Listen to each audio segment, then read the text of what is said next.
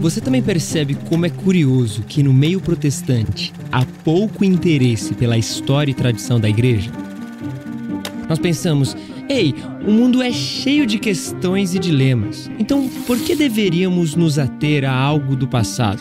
Ou então, que valor há nestas coisas para nos ajudar com os dilemas atuais? Afinal, nós somos inundados por tantas pautas e questões que nossa resposta imediata é rapidamente buscar novas respostas para as novas perguntas. Mas calma, respira. Vamos devagar.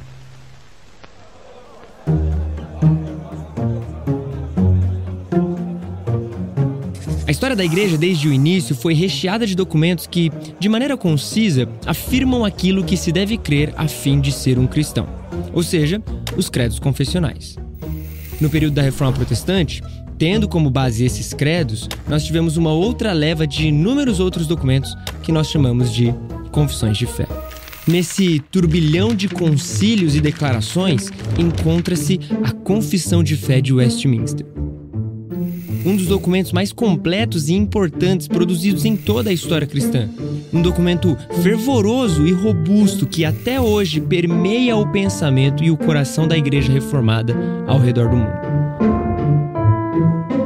Mas tem uma questão: uma declaração de fé como esta é necessária? É necessário abraçarmos um documento confessional? Afinal, nós já temos a escritura inerrante e infalível. Precisamos mesmo de um documento desta natureza para, entre aspas, complementar a nossa fé? Há, nesta confissão, algo que nós, do século XXI, possamos usufruir e aproveitar? Seria muito forte se eu te dissesse que voltarmos os olhos para esta confissão talvez seja um dos antídotos para a nossa condição pós-moderna? Mas antes de falarmos sobre a confissão de fé de Westminster em si, talvez seja preciso explicarmos o porquê, em primeiro lugar, precisamos de uma confissão. Por que é tão importante assim uma confissão de fé? Sempre que falamos de credos ou confissões, é comum ouvirmos ou até mesmo pensarmos que não necessitamos dessas coisas. Afinal, como bons protestantes, uma de nossas bandeiras é a sola escritura. É a Bíblia nossa regra de fé e prática. Logo, podemos concluir: não precisamos de mais nada que pareça acrescentar a isto, certo? E embora essa seja uma preocupação legítima, ela é totalmente ilusória, porque no final todos nós subscrevemos a algum tipo de confissão, a alguma forma de declarar a nossa fé, seja ela um documento formalmente registrado ou não. É por isso que é preciso deixarmos claro que, antes de tudo, uma confissão de fé ela é uma declaração, uma declaração daquilo que professamos e acreditamos. E isso não é de história recente, não. Pelo contrário, os primeiros cristãos também possuíam, ou melhor, eles também declaravam aquilo que criam. Uma das primeiras declarações de fé, ou até mesmo a primeira declaração de fé, foi a simples, porém importante afirmação de que Jesus Cristo é o Senhor num contexto onde a lealdade a Roma era imposta sobre os cidadãos e que o reconhecimento do, entre aspas, senhorio de César era obrigatório, os cristãos do primeiro século se encontravam numa posição de reforçar aquilo em que acreditavam, a fé que eles haviam abraçado. E como eles faziam isso? Eles faziam declarando, afirmando, confessando a sua fé.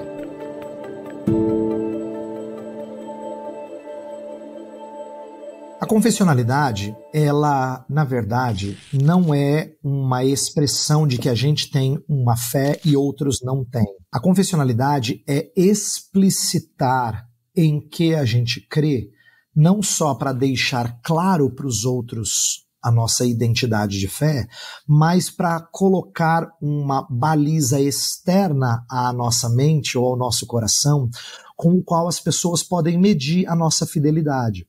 Então, olha que importante a gente falar de confessionalidade numa época em que o evangelicalismo ele está marcado por igrejas que creem o que o seu pastor presidente diz que é para crer, ou que o seu pastor líder fala. Quando você não tem um documento externo para ajudar na, na leitura das escrituras, se ele faz uma leitura deturpada e ele é autoridade inquestionável, porque ele é a baliza com a qual se lê a escritura, você não tem como uh, conferir a, a baliza. Agora, algo acontecia no mundo para que essa tendência anticonfessional fosse predominante, mesmo que inconscientemente. E para isso, nós precisamos ir um século à frente do momento em que a Confissão de Fé de Westminster foi redigida, no século das luzes, ou, como é popularmente conhecido, o Iluminismo. Este é um dos momentos importantes da história para compreendermos como chegamos onde estamos hoje.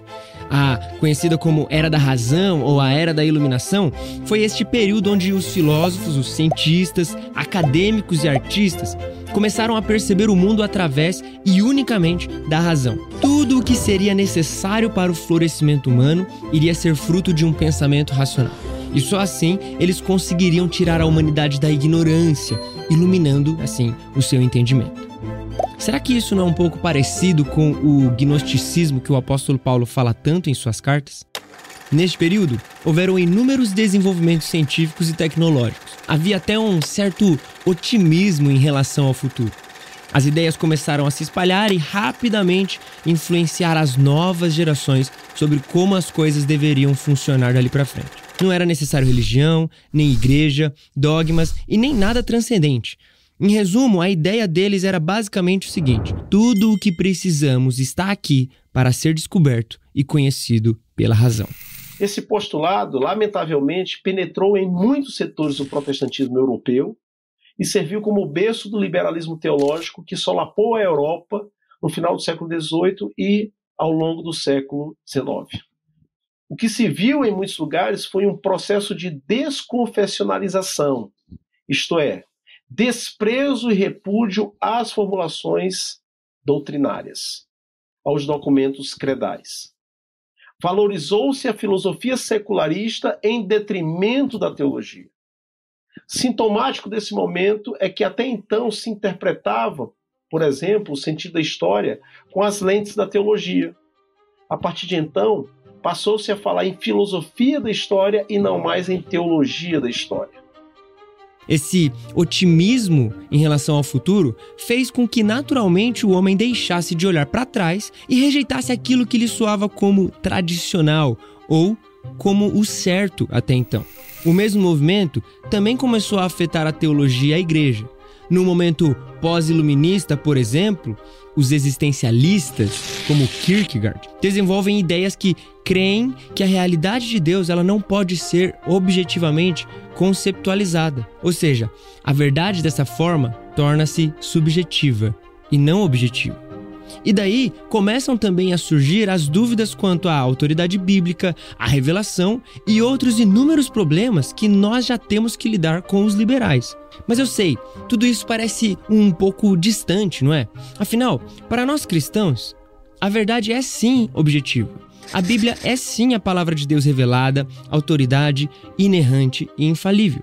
Embora pareça distante, o que eu quero apontar é que, em alguns sentidos, é até mais próximo do que pensamos.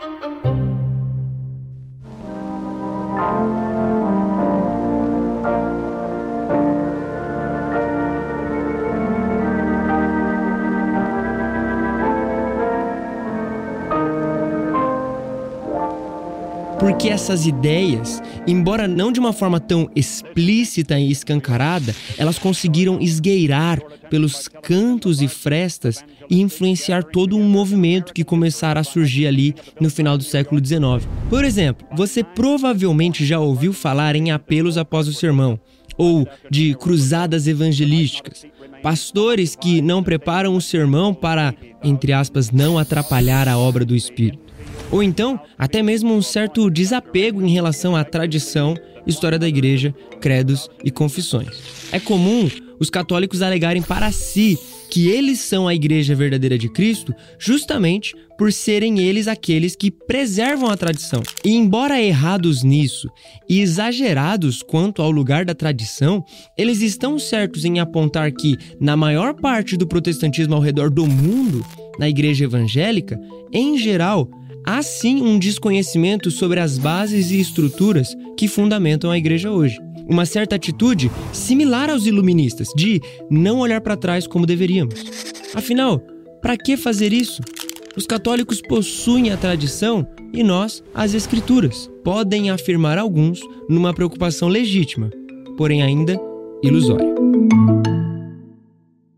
Um personagem importante para isso acontecer foi Charles Finney.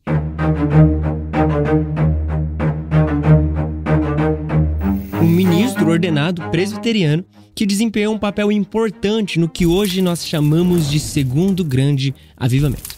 E embora o Finney tenha assim crescido numa família que vinha de uma tradição puritana lá no interior dos Estados Unidos, a sua vida religiosa ela nunca fora tão aflorada assim. Ele sempre frequentava os cultos, mas achava tudo muito frio, monótono e não gostava dos sermões e das reuniões de orações que presenciava. Ele era um pouco inquieto e sentia que precisava de algo mais. Tudo mudou, segundo ele diz em sua autobiografia, quando ele foi batizado pelo Espírito Santo. E não questionando o acontecimento em si, mas a questão é que essa experiência foi tão intensa que Finney a utilizou de baliza, emprestando aqui o termo explicado pelo reverendo Eber, para validar e construir aquilo em que ele acreditava. A baliza para a sua confissão de fé era a sua própria experiência, a sua mente. O que é irônico em certos aspectos, você não acha? Veja, Finney tecia críticas bem duras ao presbiterianismo e à confissão de fé de Westminster. Inclusive, em suas palavras, a ideia de que a confissão de fé de Westminster deve ser no século XIX considerada o padrão da igreja é não apenas espantosa, mas também, devo dizer, extremamente ridícula é um absurdo na teologia como seria em qualquer outro ramo da ciência, e diz ele, e é tão prejudicial e estultificante quanto é absurda e ridícula. É melhor ter um papa vivo do que morto.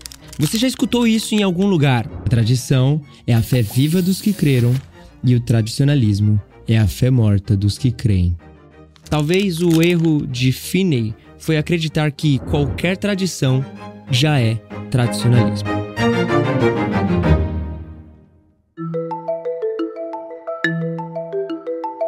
Eu digo que é irônico essa atitude de Finney porque, sem perceber, ele também abraçava um grupo de ideias iluministas para formular o seu posicionamento. Ele possuía uma certa dificuldade em aceitar que cristãos anteriores a ele já haviam discutido e combatido heresias e também chegado a conclusões bíblicas e que, portanto, elas poderiam ser abraçadas. Ele acusava os cristãos de se ter de baliza uma confissão, enquanto ele também abraçava uma que melhor lhe cabia. E embora ele e outros do seu tempo defendiam a autoridade bíblica com unhas e dentes, eles também afirmavam que a revelação não era mediada pela tradição e nem pela teologia, mas sim pela experiência pessoal.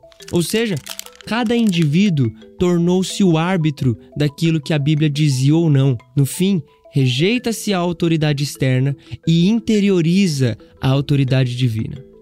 Com o tempo, essa, vamos chamar de nova confissão não admitida, também começou a ter os seus próprios costumes, liturgias e organização. As pregações começaram a ser valorizadas não pela exposição correta e fidedigna do texto, mas sim pelo número de conversões. Os cultos públicos não tinham em sua realização o propósito da reunião dos santos, mas a quantidade de pessoas que atendiam a estas reuniões. Um desapego às confissões, um desapreço pela teologia, cultos valorizados pela popularidade, sermões improvisados, apelos emocionais e indutivos, um protótipo de cruzadas evangelísticas e pregações avaliadas pelo número de conversões.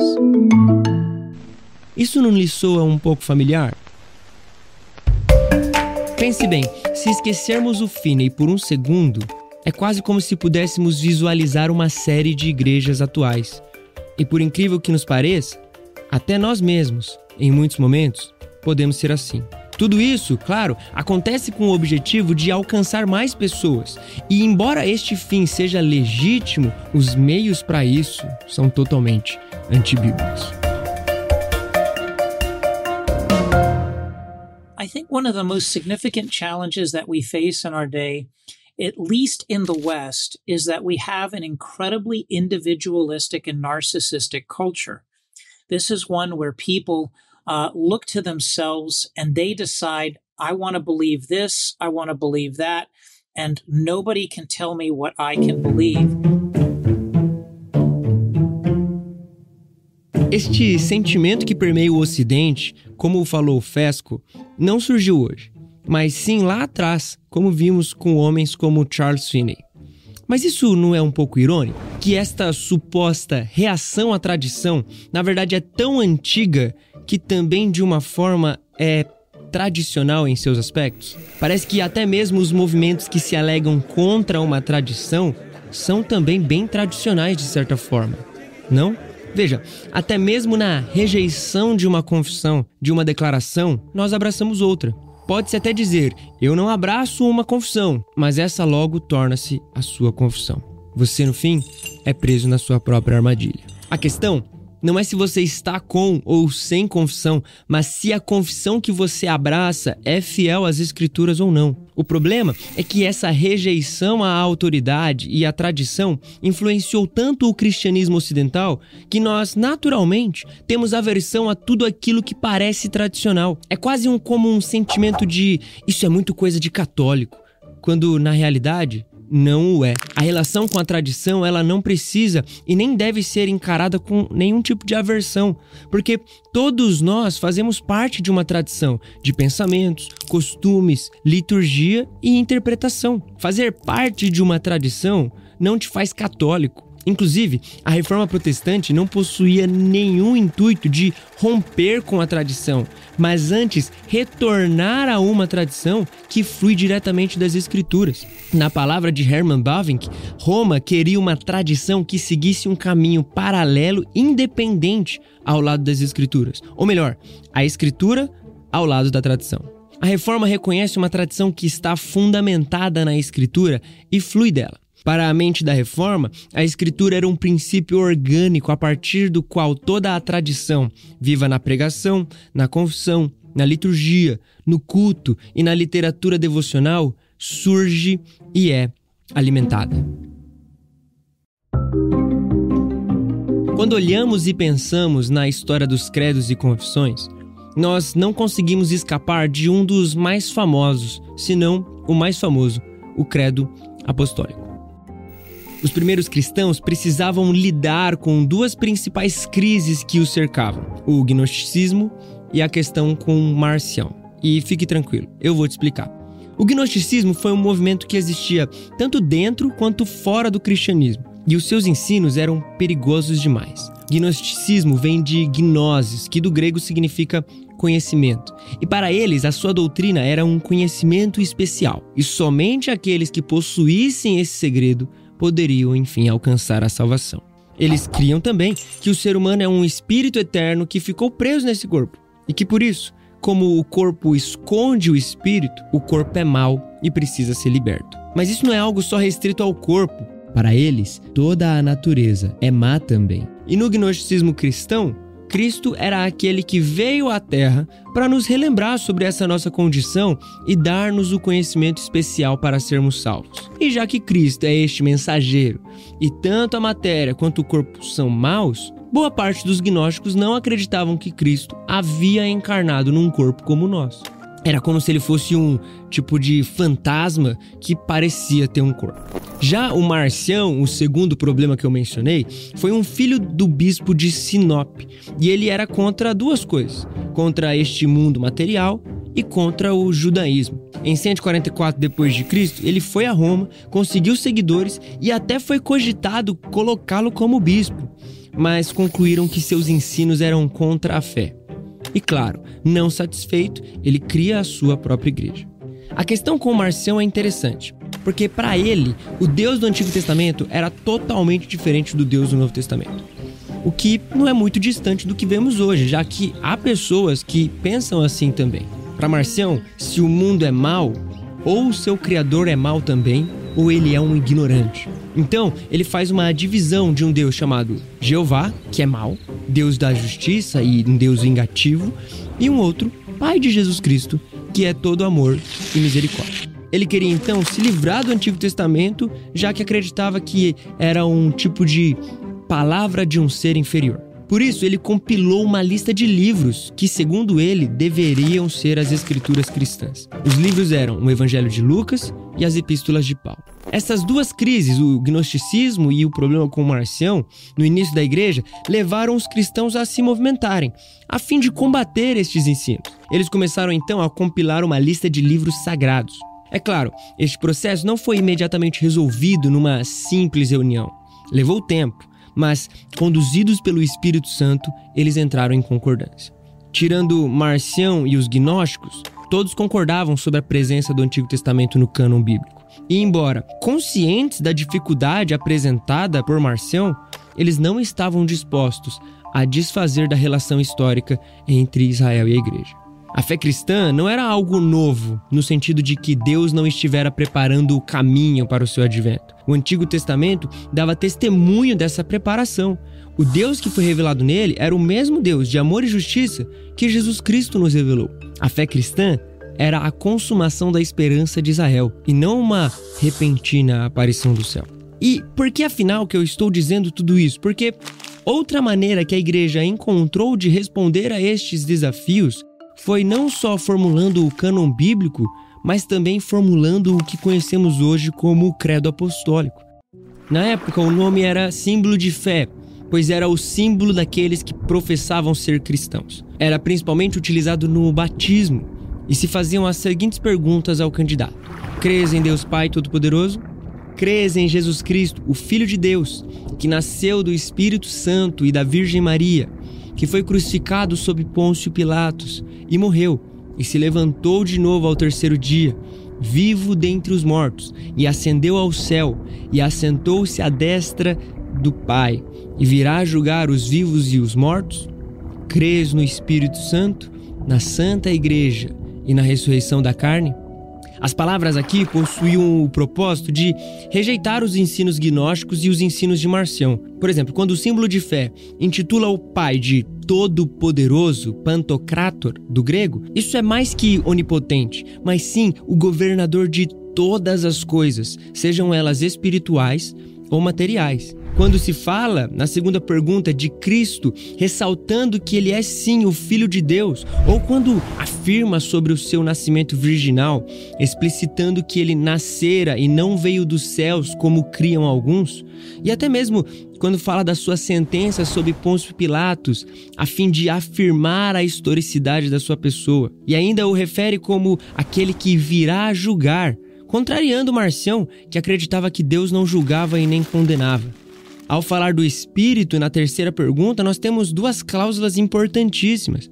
Há uma ênfase na igreja como o depósito da fé e uma outra sobre a ressurreição da carne e não uma completa aniquilação dela. A origem de um dos credos mais conhecidos se acha justamente nestes embates contra as heresias do século II. Ela se origina de uma crise que a igreja enfrentava, e é geralmente essas crises que exigem da igreja uma declaração de fé. Muitas outras crises e desafios vieram e por isso houveram mais concílios. Tivemos os concílios de Nicéia, Constantinopla, os concílios em Éfeso, Calcedônia, concílios estes que resultaram em grandes fundamentos para a forma como enxergamos e interpretamos as escrituras. Depois disso, já na reforma, nós também tivemos inúmeros outros documentos confessionais produzidos. Por exemplo, a Confissão Belga, os artigos anglicanos, o Livro de Concórdia, Confissão de Fé de Westminster, a Confissão da Fé Batista de 1644, a Confissão de Fé Batista em Londres e etc. São muitas e eu não conseguirei listar todas aqui, mas eu levanto duas questões. Primeiro, você tendo conhecimento destes inúmeros concílios e documentos ou não, ainda assim é certo que é influenciado pelo seu conteúdo e a importância que tem na história da igreja. Segundo, por que, afinal, dentre todas essas confissões que vimos, a Confissão de Fé de Westminster é a que mais ressalta? Quais foram as crises que deram origem a ela? O que um rei que perdeu a cabeça, ou uma mulher chamada Maria a Sanguinária, a guerra civil e golpes têm a ver com este documento que até hoje é tão importante para nós?